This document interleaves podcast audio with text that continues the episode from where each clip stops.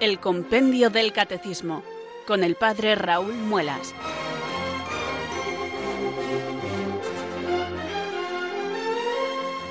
Muy buenas tardes, queridos oyentes de Radio María. Son las cuatro, las tres en Canarias.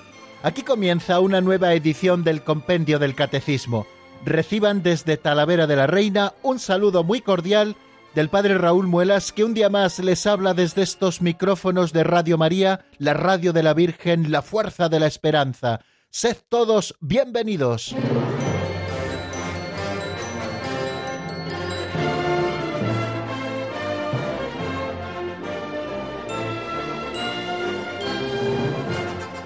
No dirán, queridos amigos, que no tenemos una puntualidad alemana aquí en Radio María. Es fundamental en la radio la puntualidad, claro que sí. Así que después de las señales horarias de las 4 de la tarde en la península, de las 3 en Canarias, comienza a sonar, como bien saben, de lunes a viernes nuestra sintonía, animándonos a tomar el compendio del catecismo en nuestras manos, abrirlo por la página correspondiente y deseosos e ilusionados buscar en él la doctrina católica, esa doctrina que contiene la verdad revelada, que ha sido confiada a la Iglesia y que ella, con la autoridad que tiene en el magisterio, nos la enseña siempre. Bien, pues esta sintonía tomada de la película Exodus, para nosotros es como las campanas de una iglesia que nos llaman a la catequesis y nosotros bien contentos tomamos en nuestras manos nuestro libro de texto y vamos corriendo al catecismo. No tenemos ni que salir de casa, ni que buscar otro lugar fuera de donde nos encontramos. Basta que tengamos el receptor de radio encendido en la sintonía de Radio María, la única que les va a ofrecer estas cosas tan maravillosas. Tener, eh, ya le digo, sintonizado en Radio María el receptor de radio, o tener su smartphone, así llaman ahora eh, a los teléfonos móviles tan modernos, o la tablet o el ordenador, y teclear www.radiomaria.es. Allí verán una llamada que pone directo. Ustedes clican allí y empezarán a escuchar en directo la emisión de Radio María. Y si no pueden hacerlo mientras se está emitiendo, pues ya saben que pueden hacerse Radio María a la carta, que tenemos un servicio de podcast maravilloso en nuestra página web www.radiomaria.es yo creo que tenía que estar en favoritos de todos los dispositivos nuestros, ¿no? Radiomaria.es y allí tienen todos los podcasts que son los archivos de audio de todos los programas emitidos para que ustedes los escuchen cuando mejor les convenga.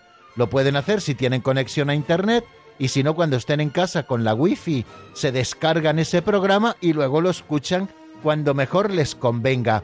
Eh, este programa, por ejemplo, el compendio del catecismo, eh, lo descargan muchos, pero no solamente este programa, todos los programas de Radio María son muy descargados.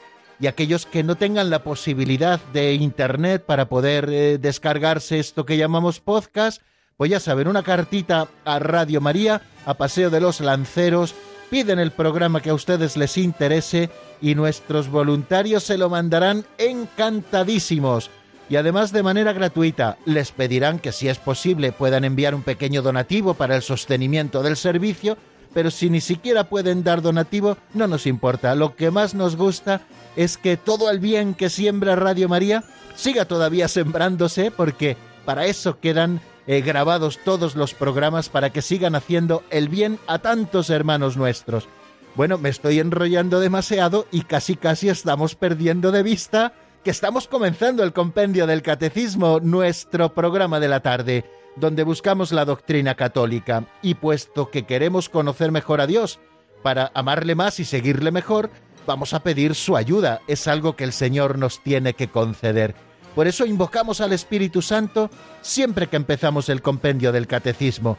Y hoy no va a ser distinto.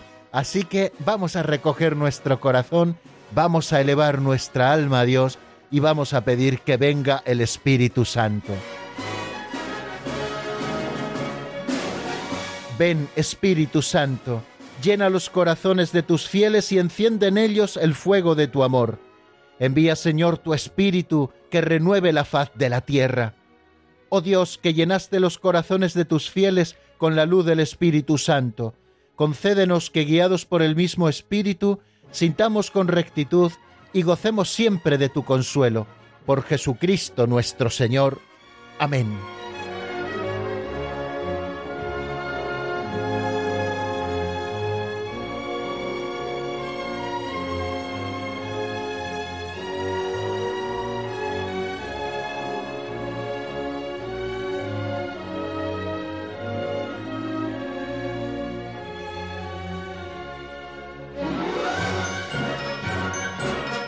El padre Justo López Melús, que en paz descanse, falleció hace varios años, es el autor del libro de las pinceladas de sabiduría que nosotros utilizamos en este segundo momento del programa.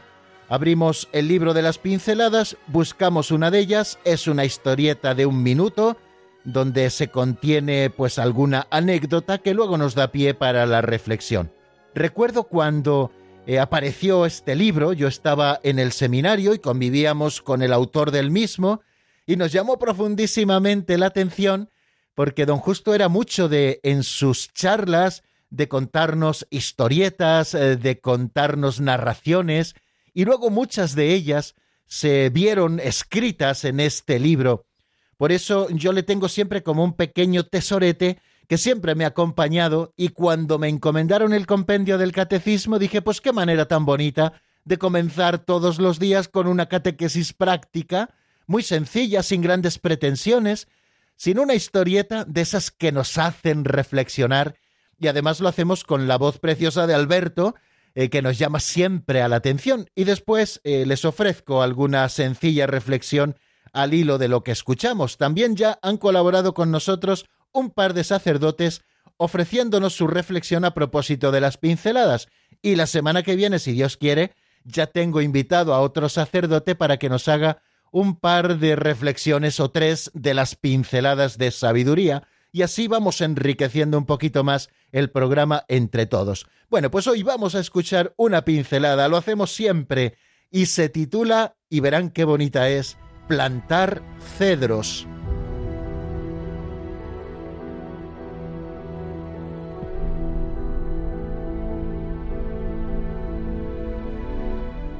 Plantar cedros. Hoy es siempre todavía, decía el poeta. Así se hacía despertar un noble por su criado. Despiértese, señor conde, que hoy tienen grandes cosas que hacer. Gabriela Mistral afirma, qué triste sería el mundo si todo él estuviera hecho ya, si no hubiera un rosal que plantar y una tarea que emprender.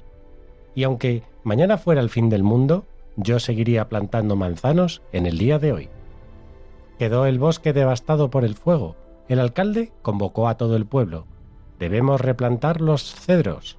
Un vecino exclamó ¿Los cedros? Pero si tardan dos mil años en crecer. Entonces, replicó el alcalde, tenemos que empezar inmediatamente. No hay ni un minuto que perder.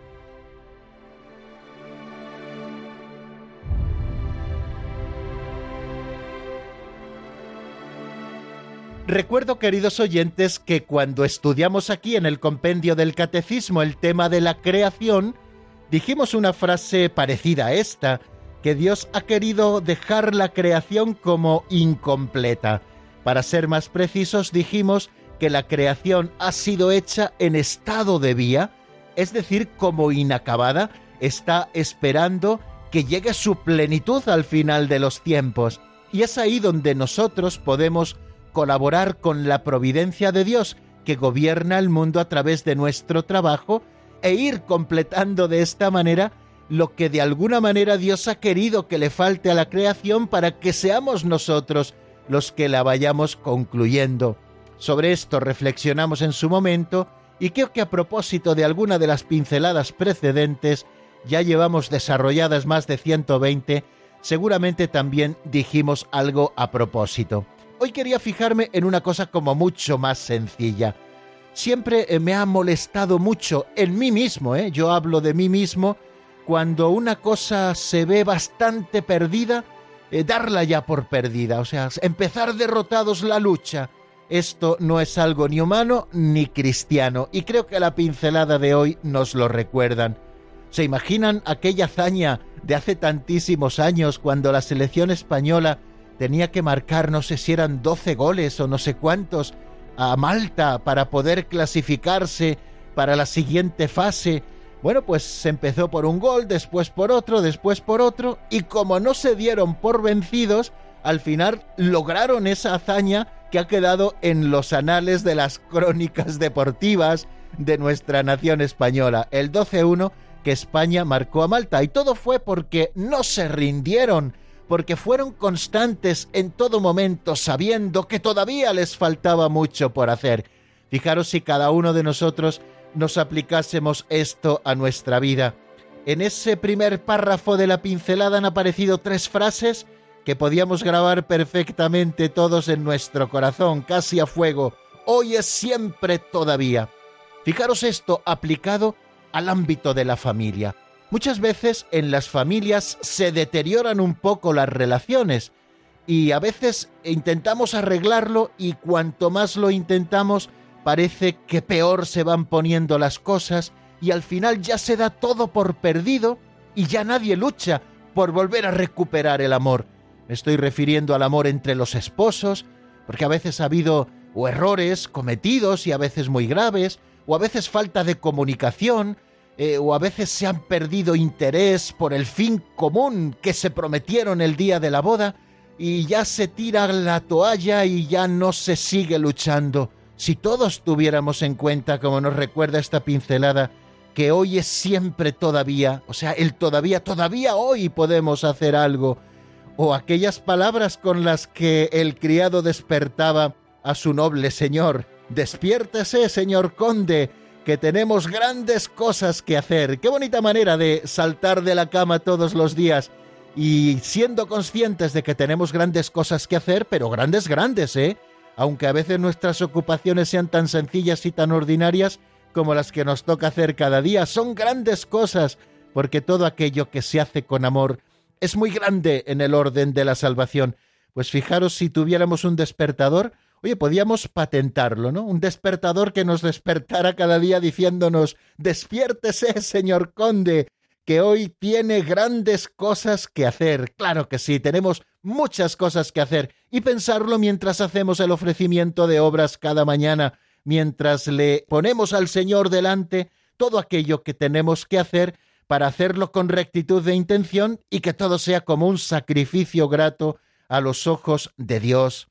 Lo de Gabriela Mistral también me ha llegado mucho porque ella decía que qué triste sería un mundo si todo ya estuviera hecho, eh, sin que tuviéramos un rosal siquiera que plantar, eh, o una tarea que emprender. Dios ha querido crear el mundo así inacabado para que todos los días tengamos grandes cosas que hacer aunque aparentemente, aunque materialmente, las cosas que nos traigamos entre manos sean muy sencillas, sin embargo, todo aquello que se hace con amor, eh, repito, son grandes cosas, y eso es lo que tenemos que hacer hasta el último hálito de nuestra vida, cuando el Señor nos llame de la tierra al cielo, decir todo está cumplido y aprovechar el tiempo hasta el final.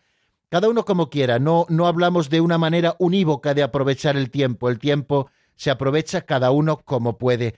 Pues qué bonita enseñanza, queridos amigos. Eh, también termina la pincelada de hoy con lo de los cedros. Se han quemado los cedros, tardan dos mil años en volver a estar frondosos. Y así se lo hizo notar un vecino al alcalde, y el alcalde dijo, pues si tardan dos mil años, eh, no tenemos ni un minuto que perder, tenemos que empezar ya. Aquellas cosas en nuestra vida que requieren mucho tiempo y que a veces ya damos por perdidas, es las que requieren que no perdamos ni un solo momento más, sino que nos lancemos a por ellas ya, hoy es siempre todavía.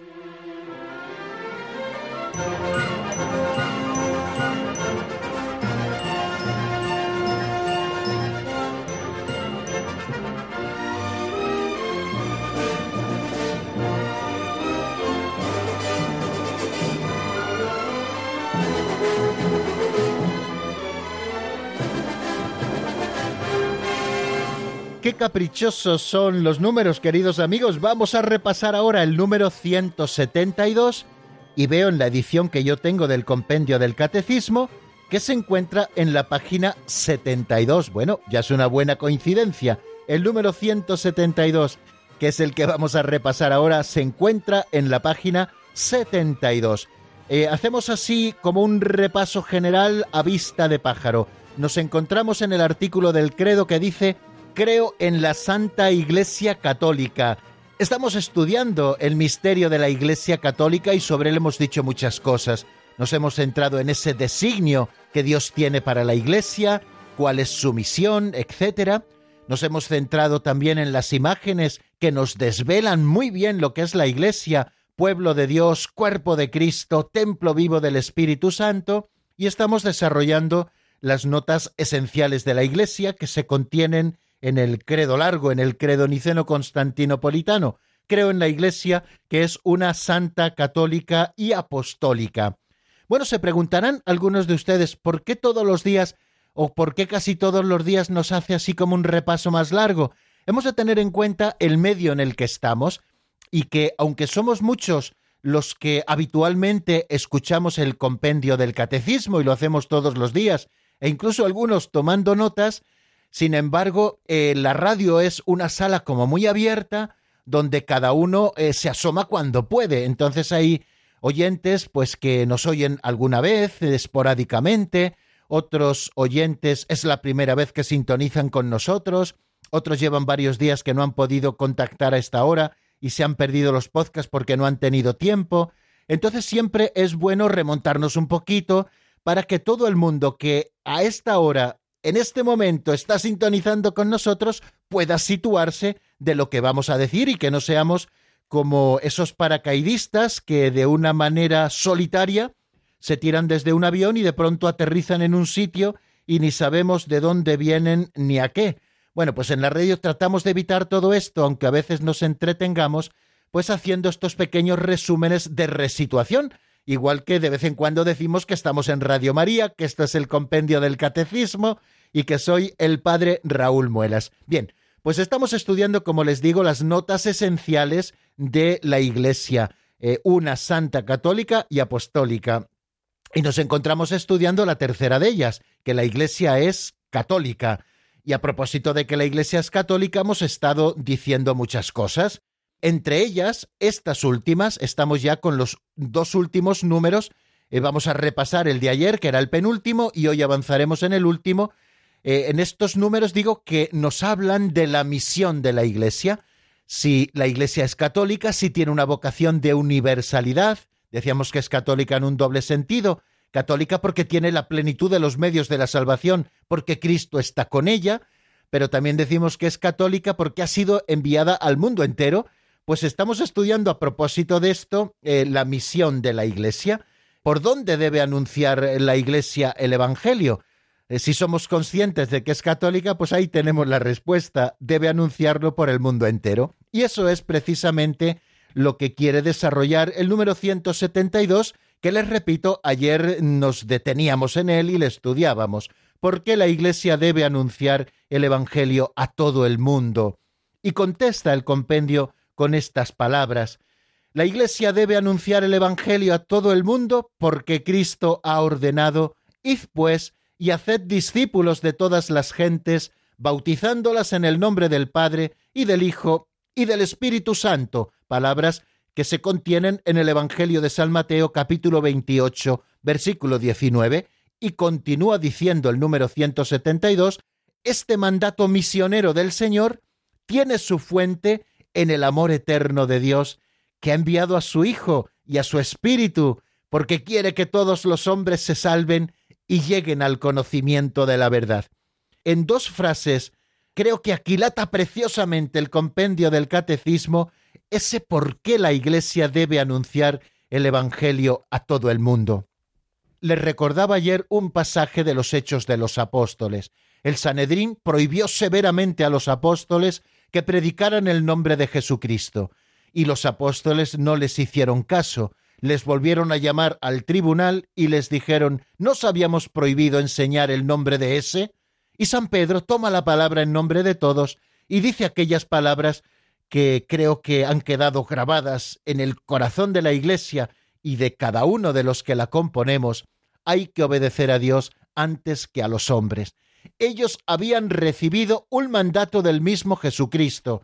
ese que vemos recogido en el Evangelio de San Mateo, capítulo 28, versículo 19. Id pues y haced discípulos de todas las gentes, bautizándolas en el nombre del Padre y del Hijo y del Espíritu Santo. Y ahora vienen los hombres, por muy sanedrín que fuesen, a prohibirles que cumplan lo que Cristo les había mandado. Y San Pedro dice, mm, lo siento señores, tenemos que obedecer a Dios antes que a los hombres. Acataremos las consecuencias de nuestro comportamiento, pero a Dios no podemos dejar de obedecerle. Bueno, la Iglesia anuncia el Evangelio por todo el mundo, porque esa es la voluntad del mismo Cristo. Id pues y haced discípulos de todas las gentes, bautizándolas en el nombre del Padre y del Hijo y del Espíritu Santo. Este es el mandato misionero. Jesucristo, antes de ascender al cielo, cuando dio las últimas recomendaciones a sus apóstoles, cuarenta días después de resucitar de entre los muertos, y estando en un monte con ellos antes de ascender al cielo para sentarse a la derecha del Padre, les hizo este encargo solemne que la Iglesia ha venido cumpliendo desde entonces y que es la razón de ser también de la Iglesia.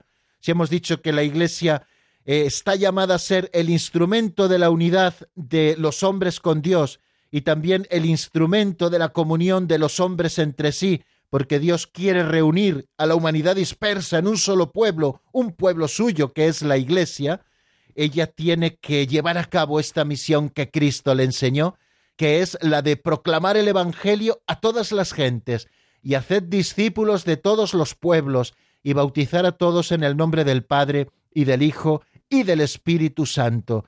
Esta es la fuerza que encuentra la Iglesia cada vez que, incluso siendo amenazada, sigue proclamando el Evangelio, porque es muy consciente de que tiene que obedecer a Dios antes que a los hombres. Y esto lo hace la Iglesia en su conjunto, la Iglesia entendida en su conjunto como el cuerpo de Cristo, formado por todos los fieles, eh, pastores, laicos, religiosos, todos unidos a la cabeza que es Cristo. Pero esto también tenemos que entenderlo, queridos amigos, y hoy nos asomaremos a ello, cada uno de los miembros que somos corresponsables, copartícipes de esa misión que el mismo Cristo nos ha encomendado, la de ir por el mundo entero predicando el Evangelio. ¿Y de dónde viene? ¿Cuál es la fuente de este mandato misionero del Señor? También nos lo ha dejado muy claro, queridos amigos, el número 172 del compendio del Catecismo. Viene del amor eterno de Dios. El Padre, que no ha abandonado a los hombres a su suerte después del pecado, sino que ha ido preparando a través de la historia de la salvación a la humanidad para que, llegada a la plenitud de los tiempos, fuera enviado su Hijo, y también el Padre y el Hijo nos han enviado al Espíritu Santo para que todos los hombres sean salvos y lleguen al conocimiento de la verdad. Lo decíamos eh, hace un par de días a propósito de esa frase fuera de la iglesia no hay salvación. ¿Cómo debemos entenderla? Pues debemos entenderla como está expresada, que la salvación viene de Cristo cabeza y nos viene a través del cuerpo, por lo tanto, la Iglesia tiene que seguir dando a conocer a Cristo cabeza para que todos los hombres formen parte de ese cuerpo y todos reciban los dones para la salvación.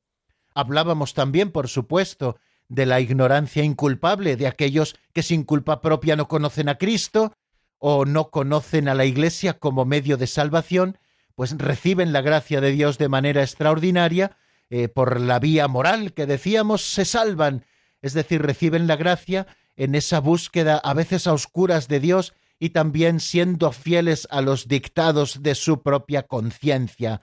Pero bien, la Iglesia lo que tiene que hacer es proclamar el Evangelio para que todos los hombres conozcan la verdad, porque la ignorancia siempre mantiene a los hombres en desventaja. Por eso mm, la Iglesia no quiere, y Jesucristo y Dios Padre así lo ha querido, y por eso este mandato misionero, que nadie permanezca en la ignorancia, sino que todos sean conocedores de la verdad y conociéndola la abracen y abrazándola la sigan y siguiéndola la comuniquen y vivamos en un mundo de verdad según el Evangelio de Jesucristo. Porque no seamos como Poncio Pilato, que nuestro mundo a veces trata de ser así y que es la verdad, como relativizándolo todo. La verdad, queridos amigos, es Jesucristo, y a la Iglesia se nos llena la boca de anunciar la verdad, porque no nos duelen prendas de decir que la poseemos, y no por nuestros méritos ni mucho menos. A veces los que constituimos la Iglesia bien de deméritos que hacemos en este sentido, sino por la asistencia del Espíritu Santo, que hace que la verdad del Evangelio, de la revelación, del misterio de Dios y de su misterio de salvación permanezcan siempre en la Iglesia Madre. Y ese es el Evangelio que nosotros tenemos que proclamar, porque parte de ese amor eterno de Dios por la humanidad. El origen del mandato misionero se encuentra en Dios y la finalidad también, porque quiere que cumplamos así nuestra propia vocación, que es la de vivir en comunión con Dios, siendo hijos de Dios por el bautismo. Muchas más cosas podíamos decir, queridos amigos, pero no vamos a detenernos mucho más en el resumen. Eh, hago hincapié en él porque va a ser continuación lo que luego veamos en el número 173. Así que si me lo permiten, en este momento es en el que yo les propongo que escuchemos la primera canción del programa. Es un tema del padre Eduardo Meana que se titula Sostener y está sacado del álbum Fértil. Escuchamos este tema, reflexionamos sobre lo dicho y enseguida estamos nuevamente juntos para asomarnos a un nuevo número del compendio.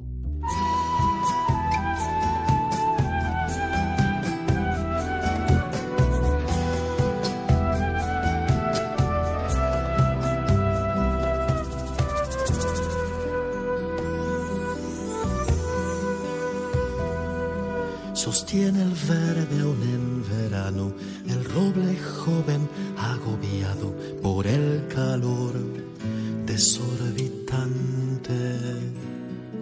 Sostiene el padre aún en pobreza su oblación diaria de trabajo, dejando todo por los suyos. Sostiene madre, abuela y novio, poniendo garra y cercanía al hombre que vive entre reglas.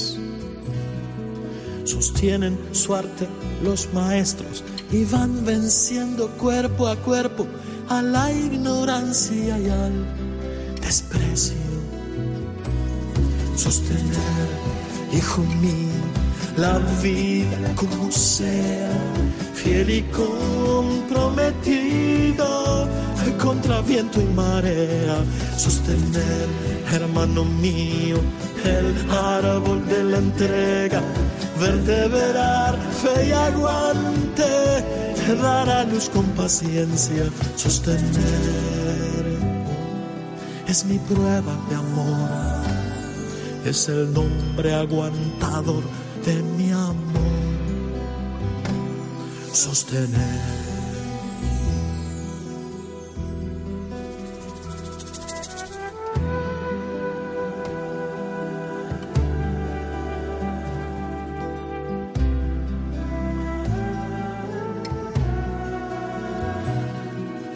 sostiene el alma de mi gente, reserva oscura de nobleza, la dignidad que aflora siempre. Sostiene quien cruza sus veinte, más que sus sueños, esa santa y ardua lucha por los sueños. Sostiene la mujer, la vida, la vida propia y la vidita día empieza a germinarle. Sostiene el sabio la palabra y el afligido la esperanza y el valeroso su promesa. Sostener, hijo mío, la vida como sea, fiel y comprometido contra viento y marea sostener, hermano mío, el árbol de la entrega, vertebrar fe y aguante, dar a luz con paciencia, sostener. Es mi prueba de amor, es el nombre aguantador de mi amor, sostener.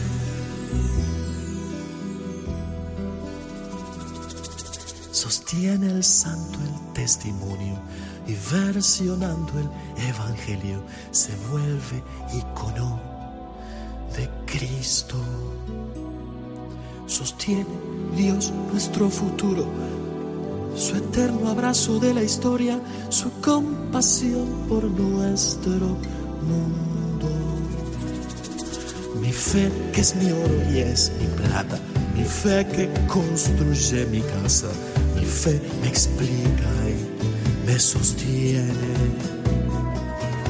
Y a mi fidelidad, mis hijos y mis hermanos mediaciones de Dios que me sostuvo siempre. Sostener, hijo mío, la vida como sea, fiel y comprometido contra viento y marea. Sostener, hermano mío, el árbol de la entrega, vertebrar fe y aguante dar a luz con paciencia, sostener, sostener, es mi prueba de amor, es el nombre aguantador de mi amor, sostener.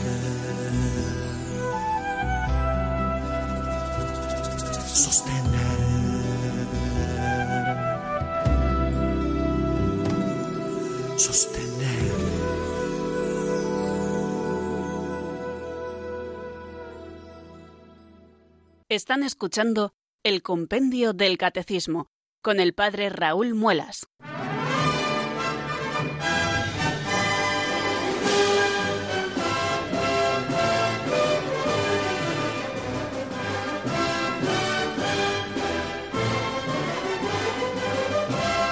Continuamos, queridos amigos, en la sintonía de Radio María. Esto es el Compendio del Catecismo, como nos ha dicho la locución, y el que les habla es el padre Raúl Muelas, que desde Talavera de la Reina, todas las tardes, de lunes a viernes, de 4 a 5, en la península, de 3 a 4 en Canarias, echamos aquí un ratito teniendo como libro de texto el compendio del catecismo y disfrutando juntos de la doctrina católica, que en definitiva es lo que estamos haciendo, y de esta manera disfrutando, pues aprendemos a amar más a Dios nuestro Señor y a conocerle mejor, tal y como Él se ha revelado y tal y como la Iglesia Madre nos lo presenta. Bueno, vamos a seguir dando pasos adelante. Hemos repasado eh, de manera serena el número 172 para completar en el repaso pues algunos asuntos que ayer quizá quedaron un poquito menos explicados y ahora vamos a avanzar un poco hacia el número 173 con el que se termina la explicación a propósito de esta nota de la Iglesia que la Iglesia es católica. Luego comenzaremos a estudiar la cuarta nota que la Iglesia es apostólica. Y en este avance nos encontramos con el siguiente número, el 173, que se hace una pregunta muy clara. ¿De qué modo la Iglesia es misionera? Y responde lo siguiente, pero lo escuchamos en la voz de Marta Jara.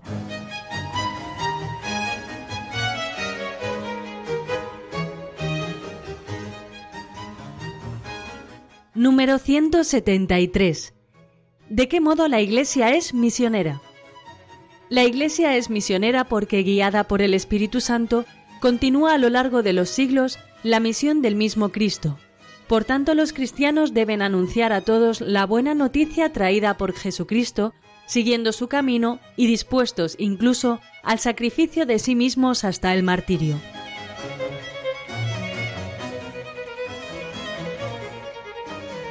Vaya cuatro líneas y media más provechosas que nos ofrece el compendio del catecismo en la explicación de esta pregunta del número 173.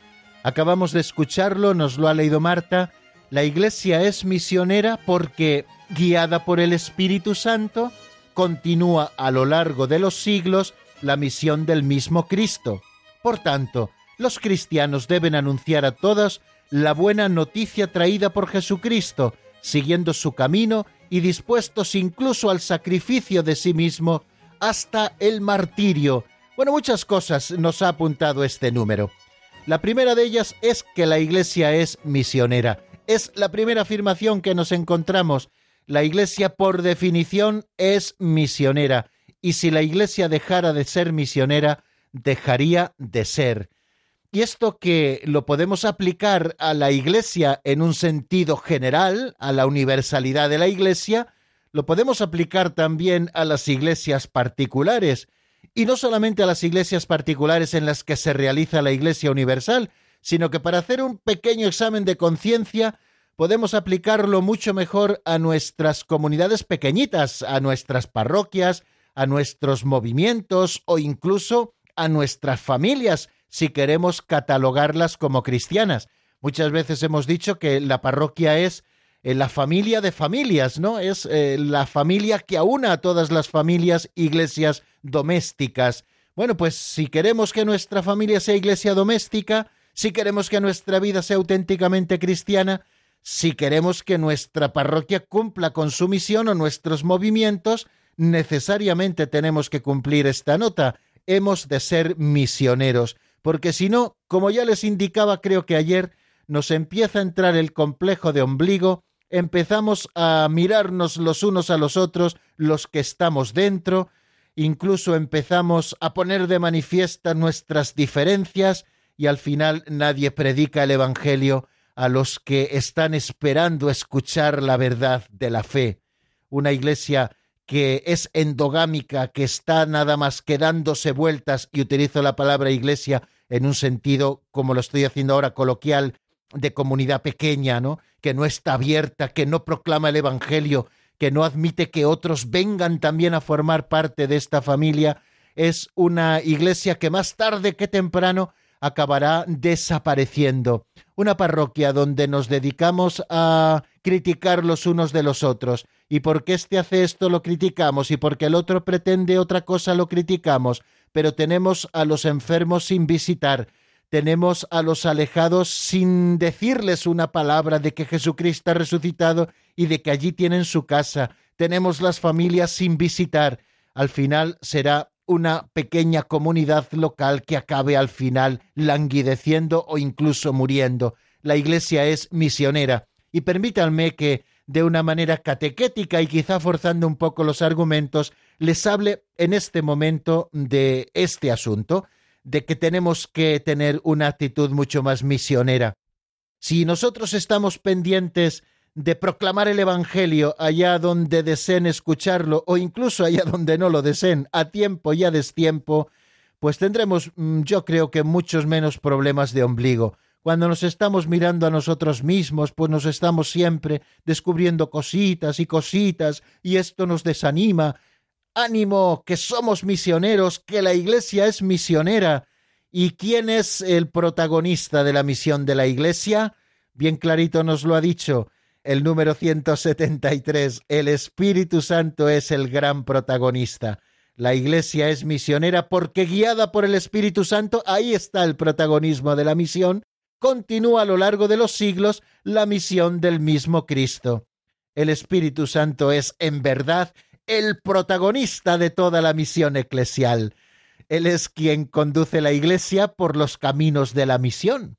Ella continúa y desarrolla en el curso de la historia la misión del propio Cristo, la de ir por el mundo entero anunciando el Evangelio, proclamando la verdad, y el que crea y se bautice se salvará, y el que no será condenado. La Iglesia desarrolla en el curso de la historia la misión del propio Cristo, pero gracias a la acción del Espíritu Santo, la Iglesia fue enviada a evangelizar a los pobres, y así hace suya la Iglesia la misión del mismo Cristo como lo dijo en la sinagoga de Nazaret.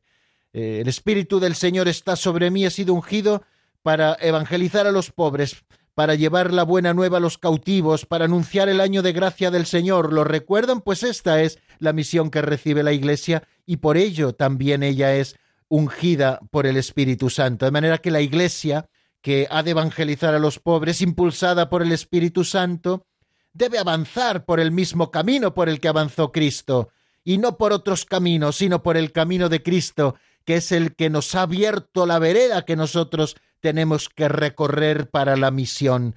Hemos de avanzar por el camino de Cristo, esto es, el camino de la pobreza, de la obediencia, del servicio y de la inmolación de sí mismo hasta la muerte, de la que surgió victorioso por la resurrección. No son palabras mías, como pueden comprender por lo bonitas que son, sino que son del decreto adyentes del Concilio Vaticano II, lo encuentran en el número 5.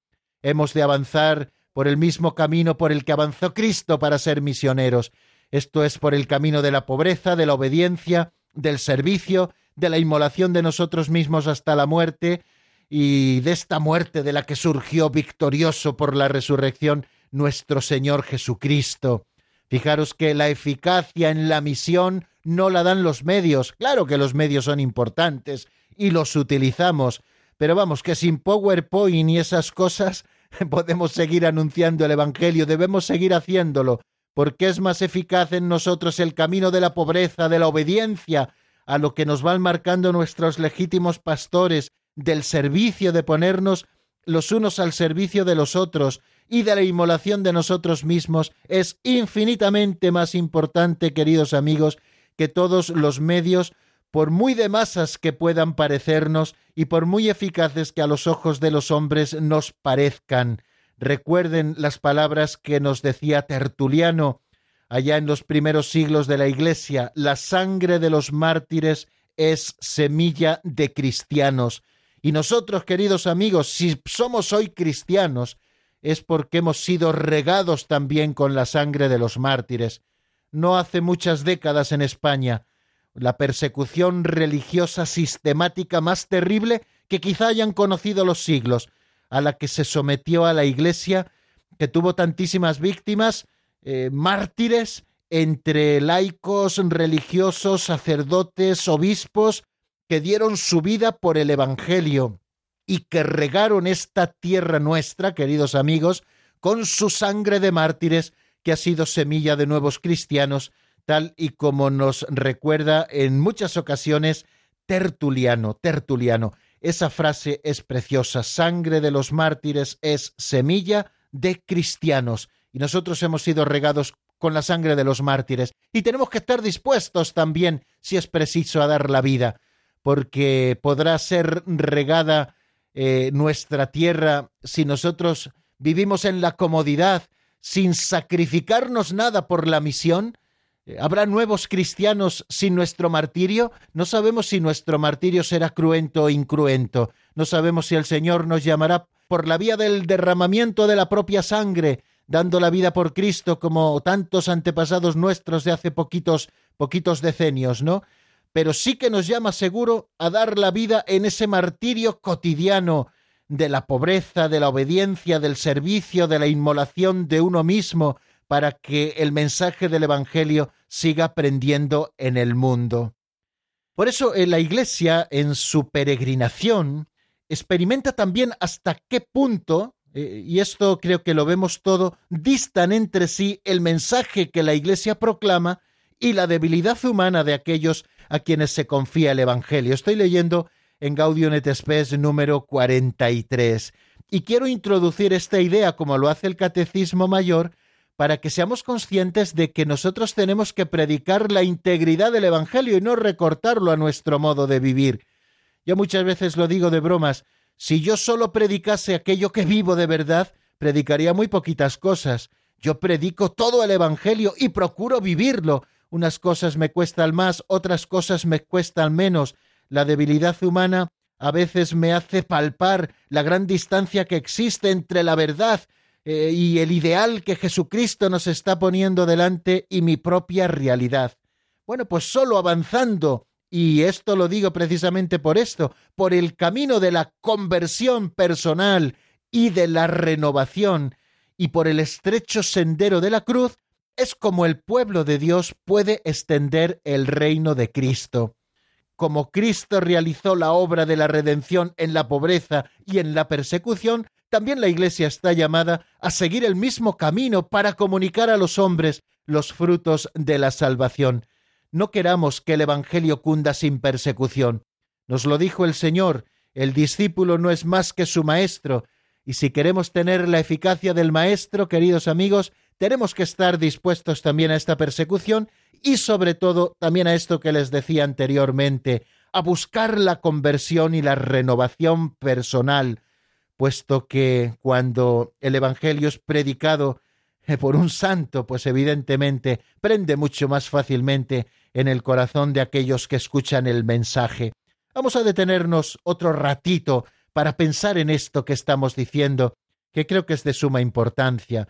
Eh, vamos a escuchar un tema titulado Guíame de Pupilas, eh, está sacado del álbum Hasta el Ocaso, y cuando termine el tema, o al menos unos compases, regresamos nuevamente y seguimos explicando este número 173. Así que hoy dispénsennos de tener llamadas telefónicas.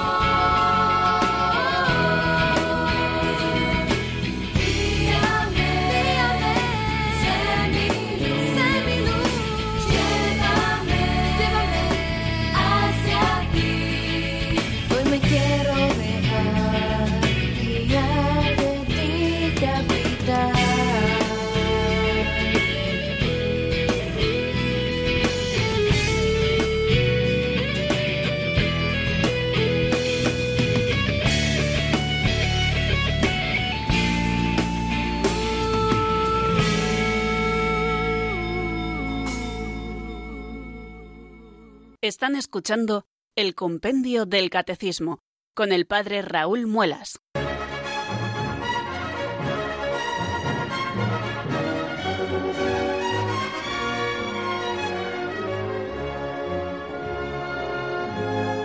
Nos quedan pocos minutos, queridos amigos, pero seguimos aquí en el Compendio del Catecismo. Esto es Radio María y estamos hablando de un tema precioso que titulamos ¿De qué modo la Iglesia es misionera? Estamos hablando de que la Iglesia es misionera. Tenemos que entender por misioneros no solo aquellos que están en primera línea de misión, a los que admiramos y a los que queremos tanto y por los que tenemos que estar rezando cada día, porque algunos desarrollan su labor incluso en medio de la persecución. Pero eh, tenemos que sentirnos misioneros todos.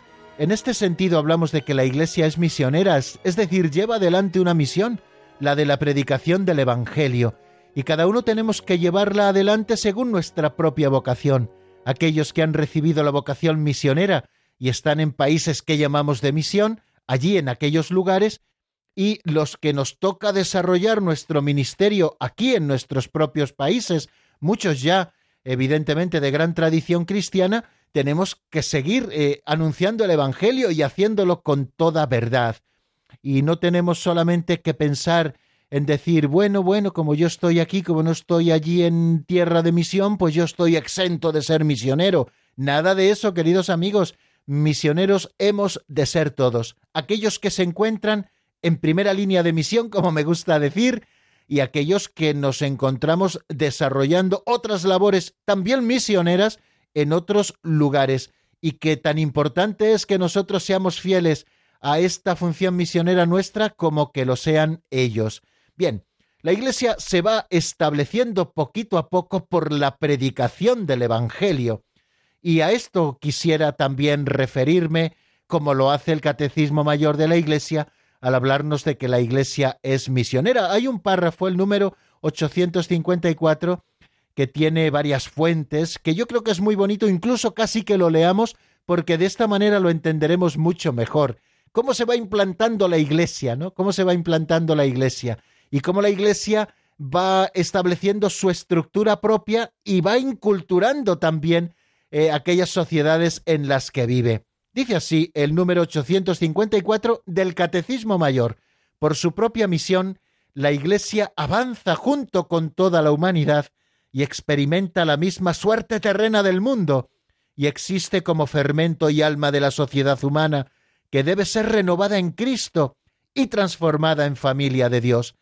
El esfuerzo misionero exige entonces la paciencia. Qué bonito esto que nos dice. Esto es un pequeño paréntesis mío, ¿eh? como e, es necesaria la paciencia, sin prisa pero sin pausa. Y continúa diciendo, comienza con el anuncio del Evangelio a los pueblos y a los grupos que aún no creen en Cristo. Continúa con el establecimiento de comunidades cristianas, signo de la presencia de Dios en el mundo, y en la fundación de iglesias locales. Se implica en un proceso de inculturación para así encarnar el Evangelio en las culturas de los pueblos, en este proceso no faltarán también los fracasos. En cuanto se refiere a los hombres, grupos y pueblos, solamente de forma gradual los toca y los penetra y de este modo los incorpora a la plenitud católica, ¿no? Qué importante es tener en cuenta esta paciencia con la que la Iglesia va misionando hasta que la Iglesia se establece y por eso la Iglesia va de la mano junto con toda la humanidad puesto que está llamada a reunir a esta humanidad dispersa. Bien, podríamos eh, decir muchas más cosas, pero no nos queda más tiempo. Ya saben que si somos puntuales para empezar, también tenemos que ser puntuales para acabar, porque después de nosotros eh, siguen nuestros compañeros haciendo sus programas que tienen que empezar después de las señales horarias. Así que amigos, les agradezco una vez más su atención, decirles que mañana, si Dios quiere, Aquí estaremos en el mismo lugar y a la misma hora, y les doy la bendición que espero les acompañe, porque el Señor siempre nos bendice. La bendición de Dios Todopoderoso, Padre, Hijo y Espíritu Santo, descienda sobre vosotros y permanezca para siempre. Amén. Hasta mañana si Dios quiere, amigos.